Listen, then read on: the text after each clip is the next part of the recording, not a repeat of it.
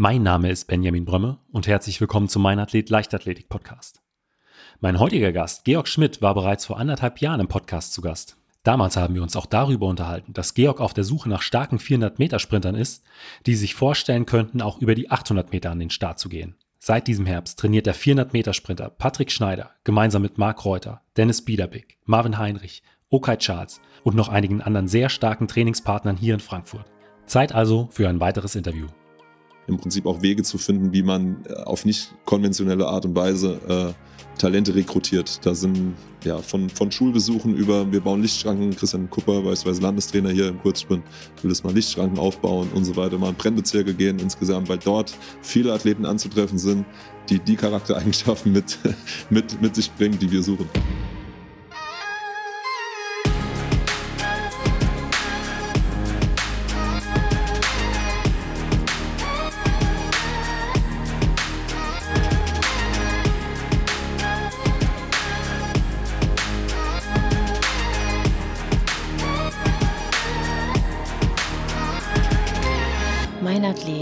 Leichtathletik-Podcast aus Frankfurt am Main. Dann herzlich willkommen, Georg. Hi, Benjamin.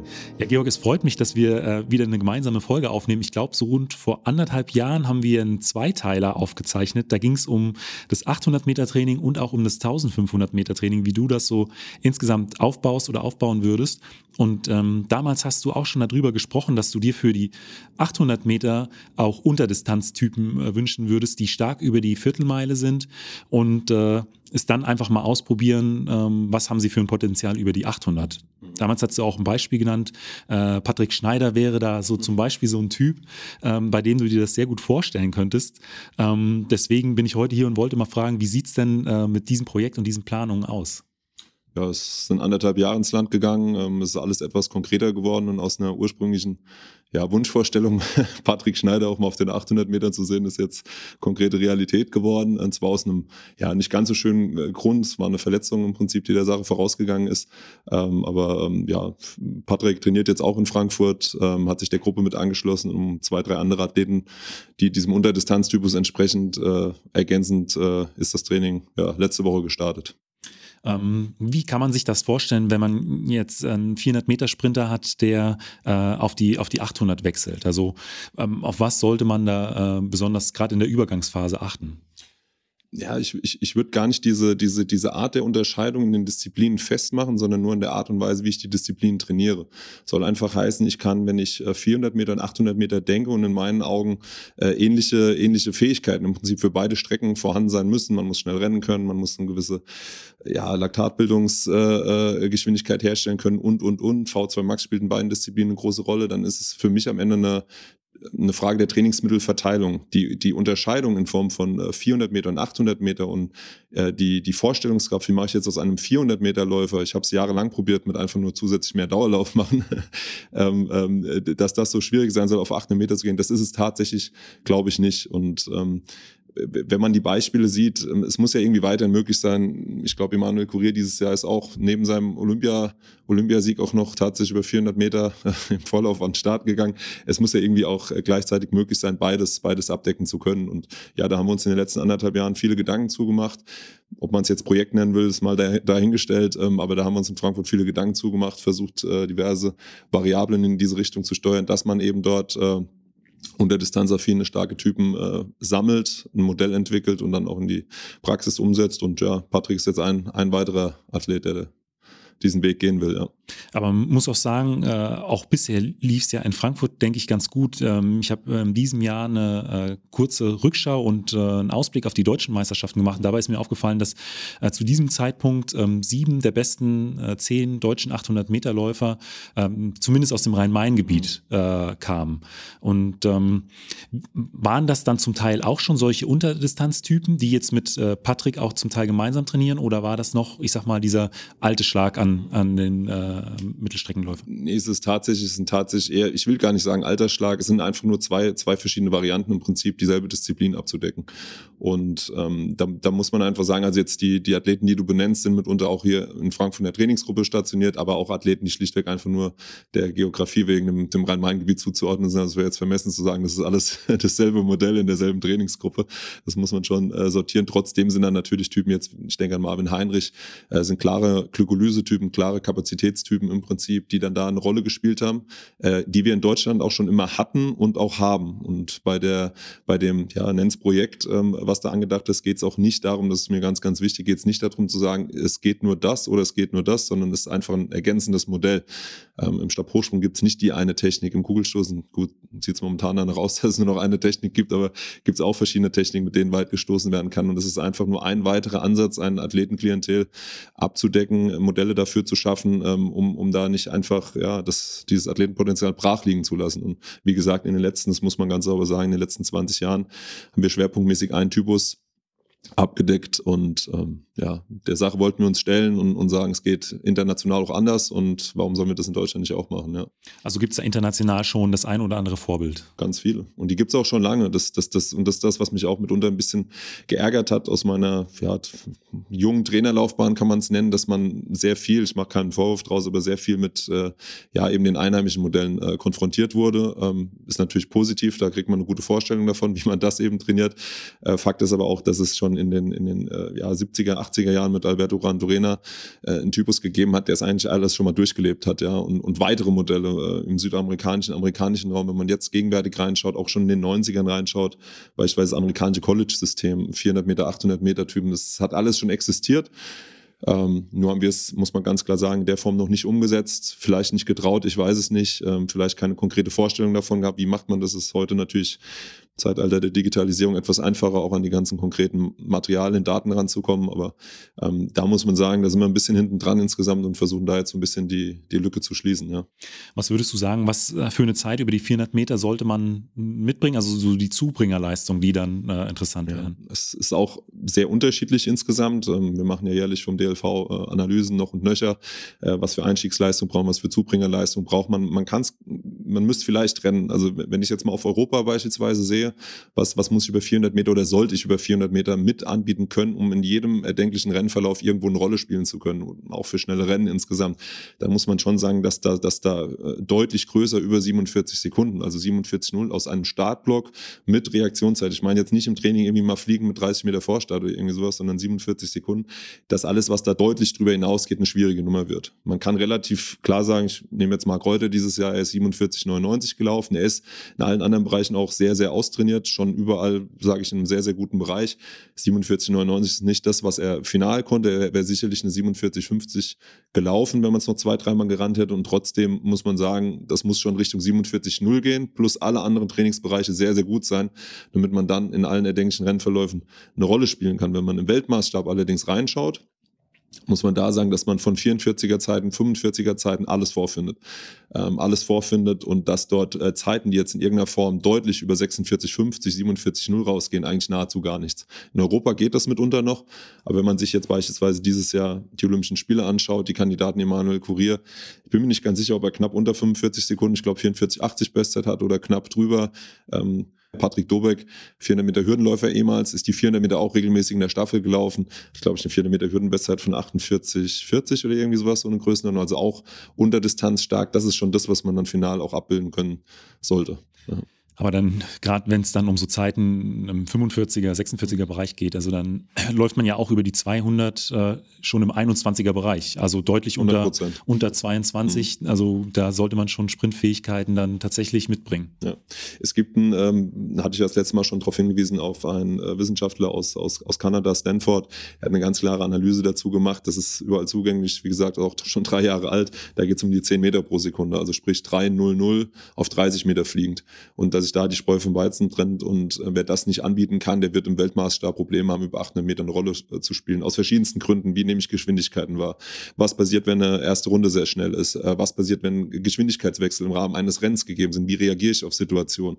Unsere psychische Faktoren, wie, wie kommt es mir vor? Wir können uns an die Rennen erinnern. David Rudischer rennt im Alleingang äh, Weltrekord, äh, was sie bei 600, 400 Meter durchgegangen sind. Wie kommt mir das vor, wenn ich da nahe der Bestzeit anrennen muss, um überhaupt mitzukommen, was das psychisch auch mit einem macht, äh, einen motorisch überfordert und, und dieses Ding ist klar. So und 3-0, das ist, da, da, reden wir jetzt vom, das, das ist das, das ist das, äh, ja, das, das Einstiegskriterium. Da reden wir noch nicht von der absoluten Spitze. Gell? Wenn, ich, wenn ich unter 45 Sekunden das Ganze einschätzen rennen kann, dann werde ich tendenziell schneller als 3-0, äh, 30 fliegend. Ähm, da hat man dann verschiedene Modelle, äh, wie man das dann noch abfedern kann, abdecken kann. Aber äh, das ist das Minimum. Da sind wir mitunter in Deutschland, das muss man ganz klar sagen, weit von weg. Aber da kann ich mir dann schon vorstellen, dass man mit solchen Typen anders trainieren muss, als mit welchen, die äh, dann wirklich über die, über die Ausdauer kommen. Ja hundertprozentig, wie gesagt, es ist kein, es, es, es mag manchmal so wirken wie alle machen es falsch und man macht es nur selbst richtig, ist vollkommener Quatsch. Wenn ich mich an Athleten, ich habe mehrere Athleten in der Gruppe, die unter Distanz stark waren, jetzt vielleicht nicht in diesem, ja, nicht in diesem Weltmaßstab, aber ähm, ähm so auf nationaler Ebene auch schon mal eine gute 400 gelaufen sind und es reicht an dieser Stelle nicht und das habe ich mehrfach durch, es reicht an dieser Stelle nicht zu sagen, ich äh, verbessere jetzt das Ausdauerniveau. Das muss man ganz klar sagen, also die denke, ich laufe jetzt einfach 40 Kilometer mehr, mache viermal einen ruhigen Dauerlauf, verbessere das bei uns ein Standardwert, ein VL3-Wert beispielsweise, einfach deutlich und, und, und dann wird das alles schneller. Das haut nicht hin insgesamt. Und da muss man, da bin ich zu einem Modell hier, Benjamin Stalf, David Kurell, Christian Kupper, Philipp Schlesinger, interaktives Modell hier in Frankfurt, was die Trainer angeht, viel im Austausch. Und da sind wir eben vor anderthalb Jahren hingegangen aus einer schwierigen Situation damals von der Trainingsgruppe und haben gesagt, wir haben nichts zu verlieren, wir riskieren jetzt einfach was und haben gesagt, okay, wir wollen uns mehr auf die Stärken konzentrieren und nicht mehr dieses schwächenorientierte Training zu machen.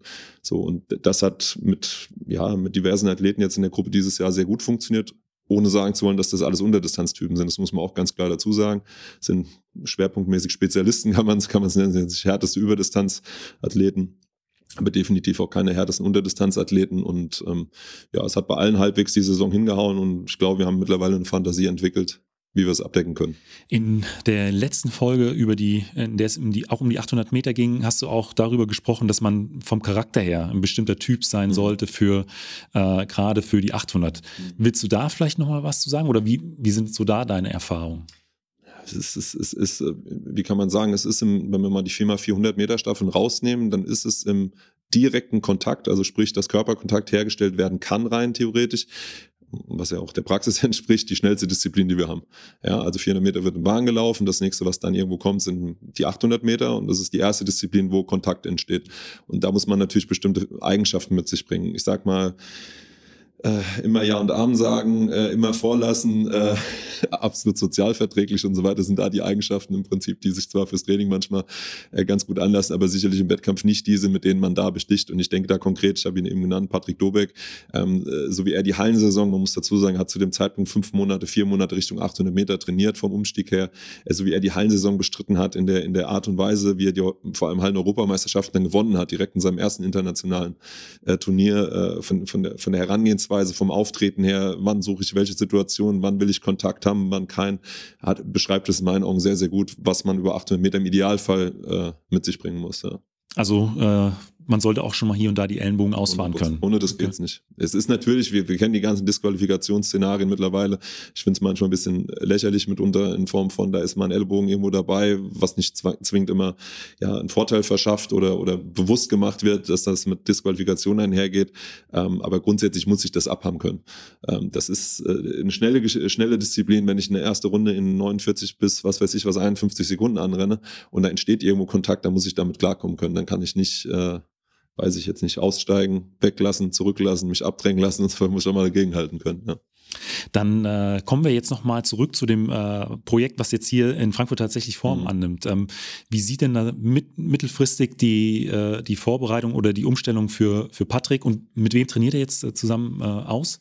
Also zur, zur Trainingsgruppe jetzt explizit für die 800 Meter im männlichen Bereich ist es äh, stand jetzt so, dass Patrick mit ähm, Marvin Heinrich trainiert, Marc Reuter, Dennis Biederbick, Oskar Schwarzer und aus dem Nachwuchsbereich äh, mit Okai Charles. Das ist sicherlich auch zum einen von der, von der Art des Trainings und auch von der, ja, was heißt Bekanntheit, er ist dieses Jahr deutscher Meister über 400 Meter geworden im Nachwuchsbereich. Äh, sind seine Haupttrainingspartner. Äh, Maximilian Klink noch, auch ein Unterdistanztypus, äh, sind seine Haupttrainingspartner und ähm, ja, das, er hat Trainingspartner auf allen Ebenen und es ist jetzt sehr, sehr schwierig, da konkret hinzugehen und zu sagen, das wird jetzt direkt im ersten halben Jahr die und die Zeit, da bin ich eh kein Freund mehr von, aber wir haben natürlich die Vision und äh, die Vorstellungskraft zu sagen, okay, warum wollen wir nicht im großen Deutschland äh, das hinkriegen, was äh, Polen auch hinbekommen hat? Ähm, verrückt denken muss an so einer Stelle möglich sein. Und wenn Patrick Dobeck, der ein sehr, sehr ähnliches Profil wie Patrick hat in allen Disziplinen, ob es 300 sind, 400 Meter sind und, und, und, äh, das in fünf Monaten, ich sage jetzt mal, geschissen bekommen, Hallen-Europameister zu werden, dann muss man da auch irgendeine Fantasie für entwickeln, dass Patrick es in kürzester Zeit ähm, auch da in die deutsche Spitze schafft und dann da auch eine Rolle spielt. Andern, andernfalls hätte er auch nicht den Wechsel vollzogen, den Aufwand vollzogen. Er ist jetzt kein ganz junger Athlet. Sowas macht man nur, wenn man auch eine gewisse Fantasie hat, äh, äh, diesen Weg zu bestreiten. Ja. Und es ist ja auch eine extrem starke Trainingsgruppe. Also die Namen äh, sollten, glaube ich, jedem Begriff sein. Mhm. Äh, auch äh, Okai war ja in diesem Jahr äh, super stark, muss man sagen. Ähm, er trainiert dann jetzt tatsächlich als deutscher Meister über die 400 auch spezifischer auf die 800 für mich, nee, ist, für mich ist beides dasselbe. Also okay. ich, ich sage jetzt mal, ich sag's mal ganz klar, man, man findet natürlich unterschiedlichste Modelle. Man kann intensitätsorientiertere Varianten äh, äh über 400 Meter fahren in Form von, ich halt ein paar Mal die Woche voll drauf, gebe viel Regeneration. Ähm, da gibt's Modelle, die sehr, sehr erfolgreich sind und es gibt genauso Modelle, ich denke da an die Trainingsgruppe beispielsweise der, der, der Holländer von Laurent Möwi. Insgesamt, wenn man da beispielsweise einen Instagram-Account äh, verfolgt und, und sich ein bisschen die, die Videos anschaut und die Wettkampfstarts und so weiter, dann, dann gibt's auch Ausdauermodelle die gefahren werden, in denen beispielsweise jetzt die V2 Max zum Beispiel in der Art des Trainings, der Trainingssteuerung eine Rolle spielt. Und wenn ich das zusammenbringe und diesen zweiten Ansatz wähle, dann ist das 400 Meter Training vom 800 Meter Training nicht weit weg. Ähm, vielleicht ein bisschen unter, unterschiedliche Schwerpunktsetzung, aber wenn du mich jetzt fragen würdest, hier kommt zu mir ein 44-0 400 Meter Läufer und wie ich den dann trainieren würde, dann würde ich, wenn der eine gewisse Ausdaueraffinität hat, den nicht anders trainieren. Das muss man dazu sagen. Natürlich kommt hier und da ein bisschen mehr Umfang innerhalb der spezifischen Einheiten hinzu, aber von der Sache her mache ich bei Okai zum Beispiel keinen Unterschied da drin. Ähm, würde der jetzt nur 400 Meter laufen oder nur 800 Meter laufen, das wäre derselbe Weg. Aber ähm, würdest du jetzt sagen, dass er auch in den nächsten Jahren dann sich mehr auf die eine oder andere Strecke konzentriert oder äh, wird, wird er zwei, zweigleisig fahren? 100%ig zweigleisig. Ich habe Spaß mit ihm schon mehrmals drüber geredet. Es geht bei Okai, ähm, ohne jetzt schon zu große Luftschlösser bauen zu wollen. Aber darum, ähm, und ich kann mich in Deutschland nicht dran erinnern, als, als, als erster Athlet schnellstmöglich für internationale Nachwuchs- und aktiven Meisterschaften über 400 Meter und 800 Meter Qualis herzustellen. Und nochmal, wenn ich in Deutschland, korrigiere mich, ich glaube, momentan muss man eine 45, äh, 60 Rennen, glaube ich. Das sind die neuen Standards, sind ja draußen 45, 60, glaube ich, so eine Größenordnung Rennen, um sich für die Olympischen Spiele direkt zu qualifizieren oder eine 1,45, 20. Wir sind dann genau in diesem Profil, was ich indirekt, was ich ja schon angedeutet habe, was ich brauche, um in der anderen Disziplin erfolgreich zu sein. Und, und darum, darum muss es gehen letztendlich. Ähm, gerade bei Okai vom Typus her, äh, zwei Meter groß, ähm, ähm, was wiegt er, 83 bis 85 Kilo schwer, vom, vom Typus her sehr, sehr, sehr, sehr gute Sprintveranlagung. Er ist, eine, er ist jetzt beispielsweise die 100 Meter letztes Jahr, ist bei uns ein Standardtest, ein Meter Vorbeschleunigung, Lichtschranke wird ausgelöst, nächste Lichtschranke 100 Meter später, eine 1066 gelaufen das ist schon, das ist jetzt ja. nicht, bitte nicht vertauschen, nicht 1066 dann gleich aus dem Startblock, aber Reaktionszeit fehlt und ich habe einen Meter Vorbeschleunigung. Trotzdem muss man sagen, wenn jetzt fünf, sechs mal 100 Meter die Saison gerannt wäre und ein bisschen Übungen drin bekommt und so weiter und die Reaktionszeit so, ja, dann rennt er trotzdem dicke unter elf Sekunden. Davon ist fest auszugehen und dann kommen wir der Sache näher, was das Modell mit sich bringt. Ja. Und er ist ja auch noch ein sehr, sehr junger Athlet. Ja. Also äh, startet noch in der U18? Nee, er ist jetzt dieses Jahr im ersten Jahr U20 äh, äh, gestartet, hat aber, muss man dazu sagen, er ist so ein, wie nennt man das, ähm, Relative Age Effect in der zweiten Jahreshälfte geboren und das auch okay. im Dezember. Und wenn ich das jetzt noch das Trainingsalter mit einbeziehe, also wird dieses Jahr jetzt 2021 18 Jahre alt im Dezember und das Trainingsalter, das ist für mich das Entscheidendere. Mhm. Das, der könnte auch 20 sein, wenn er so trainiert hätte, wie er es bisher getan hat ist das für mich das Entscheidende und nicht das, nicht das äh, kalendarische Alter. Und da muss man bei Uka ganz klar sagen, dass er einen sehr unkonventionellen Werdegang hat, nicht viel trainiert hat bisher, aber ja, in, seine, in, in seinem Typus extrem viel ja, mitbringt insgesamt und ja, auch Spaß macht, das Modell umzusetzen. Ja. Wie ist er zur Leichtathletik gekommen? Wenn du sagst, er hat noch nicht äh, so das Trainingsalter? Ja, okay, okay ist ähm, nach meinem Kenntnisstand, bin mir jetzt nicht hundertprozentig sicher, hat als Torwart angefangen, Fußball gespielt, dann im, kommt ja aus dem Saarland insgesamt, hat dann da Kinderleichtathletik betrieben, aber schon schwerpunktmäßig Lauf, eigentlich bei den deutschen Meisterschaften über 800 Meter bei den 15-Jährigen mal Dritter geworden ähm, und hat dann in einem kleinen Verein im, im Saarland äh, im Prinzip, ich sage jetzt mal schlichtweg Leichtathletik gemacht, ein bisschen Sprint, ein bisschen gelaufen, aber jetzt nicht wirklich zielgerichtet, äh, explizit mit der Zielstellung, ich, ich, ich was weiß ich was, jetzt da deutsche Meisterschaften, da internationaler Start, da die, die Disziplin. Ähm, das hat zu diesem Zeitpunkt nicht stattgefunden. Dann ist er im Prinzip mit, ja, mit 16 auf 17 im Prinzip vom, vom, vom vom Alter her ähm, hierher gekommen, hat auch da anfangs nochmal, gab viele Baustellen, äh, sehr, sehr, sehr, sehr ähm, ja, überschaubar viel trainiert und ich, ich sage jetzt mal, okay, mit einer kleinen Verletzung jetzt in 2020, würde ich sagen, macht jetzt seit einem Jahr, anderthalb Jahren zielgerichtet Sport. Leicht, ich weiß gar nicht, ob es Leichtathletik macht Sport äh, und ja, ähm, entwickelt sich da gut. Also könnte es bei ihm auch so ein Stück weit gewesen sein, dass ihn ähm, Talentscout oder sowas äh, jemand in, aus dieser Richtung äh, entdeckt hat, wenn er auch nebenbei schon Fußball gespielt das hat. Ein, ja, ich glaube, dass, dass, dass, da ist irgendwie über einen Volkslauf oder sowas so, okay. so ein Werdegang gewesen, dass er da dazu kam. Aber okay ist, wie gesagt, da muss man, bei ihm muss man kein Talentscout mit der absoluten Zielstellung, ich sichte jetzt bewusst äh, sein. Okay ist, ist aufgefallen, wie gesagt, äh, äh, zwei Meter groß und er war zu diesem Zeitpunkt, glaube ich, schon 1,96 groß im Rahmen eines Fair Play Camps. Und ich kann mich noch erinnern, ich war im, Traini äh, im Trainingslager in Kenia, habe Bilder von dem Fair Play Camp gesehen und habe nur gedacht, da passt irgendeiner nicht ganz rein und ist der wirklich in der, ist der wirklich in der Laufgruppe mit drin? Und ähm, dachte irgendwie, da hat sich ein Hochspringer oder ein Werfer oder irgendwie sowas ähm, ähm, ja, ähm, vertan in der falschen Gruppe gelandet und dann nein, das ist derjenige, der letztes Jahr deutscher Meister, äh, bei den deutschen Meisterschaften Dritter wurde und ja, ein bisschen ja, Ergebnisse angeschaut, eins und eins zusammengezählt und dann war relativ schnell klar, ähm, dass, das, dass das einer sein kann, ja, was dann auch so war. Weil das ist ja im Prinzip auch ein sehr, sehr wichtiges Thema. Äh, Sichtung, ähm, Talente entdecken. Mhm. Ähm, geht ihr das auch in irgendeiner Art und Weise an? Ja. Weil ja. Ja, wir müssen, müssen da auch da neue Wege gehen insgesamt. Wenn man sich die Karriereverläufe von Leichtathleten, explizit von Läufern, teilweise auch Sprintern anschaut, dann sind das oftmals auch nicht die Varianten, äh, keine Ahnung, ich habe mit Kinderleichtathleten mit sechs Jahren begonnen, alles durchgemacht, breit aufgestellt. In deinen Interviews ist oft, ja, ich bin klassisch zu Kinderleichtathletik gekommen, habe am Anfang mal alles ausprobiert und so weiter. Das ist sicherlich für den ganzen äh, ja, Mehrkampf, Sprung, Wurfbereich oftmals, oftmals, oftmals der Werdegang. Im Lauf ist es allerdings so, es gibt viele Quereinsteiger, es gibt viele, die vom, sehr viele, die vom Fußball kommen, da natürlich auch im Kontext V2 Max Training ständig wechselt, Intensität, Entlastung, Intensität, Entlastung, eine ganz gute Ausbildung erfahren insgesamt und, und wir uns es auch da zum Ziel gesetzt haben, im Prinzip mal neben dem Klassischen, was auch funktioniert, wir sind ja Karl von Weinberg Schule hier vor Ort mit Georg Lehrer, Dominik Ulrich als, als Kontaktperson eben, die eben dort sichten, das ist in meinen Augen der klassische Weg, aber auch darüber hinaus, da sind wir hier schon von Stützpunktseite aus dran, im Prinzip auch Wege zu finden, wie man äh, auf nicht konventionelle Art und Weise äh, Talente rekrutiert. Da sind ja von, von Schulbesuchen über, wir bauen Lichtschranken, Christian Kupper, beispielsweise Landestrainer hier im Kurzsprint, will das mal Lichtschranken aufbauen und so weiter, mal in Brennbezirke gehen insgesamt, weil dort viele Athleten anzutreffen sind, die die Charaktereigenschaften mit, mit, mit sich bringen, die wir suchen.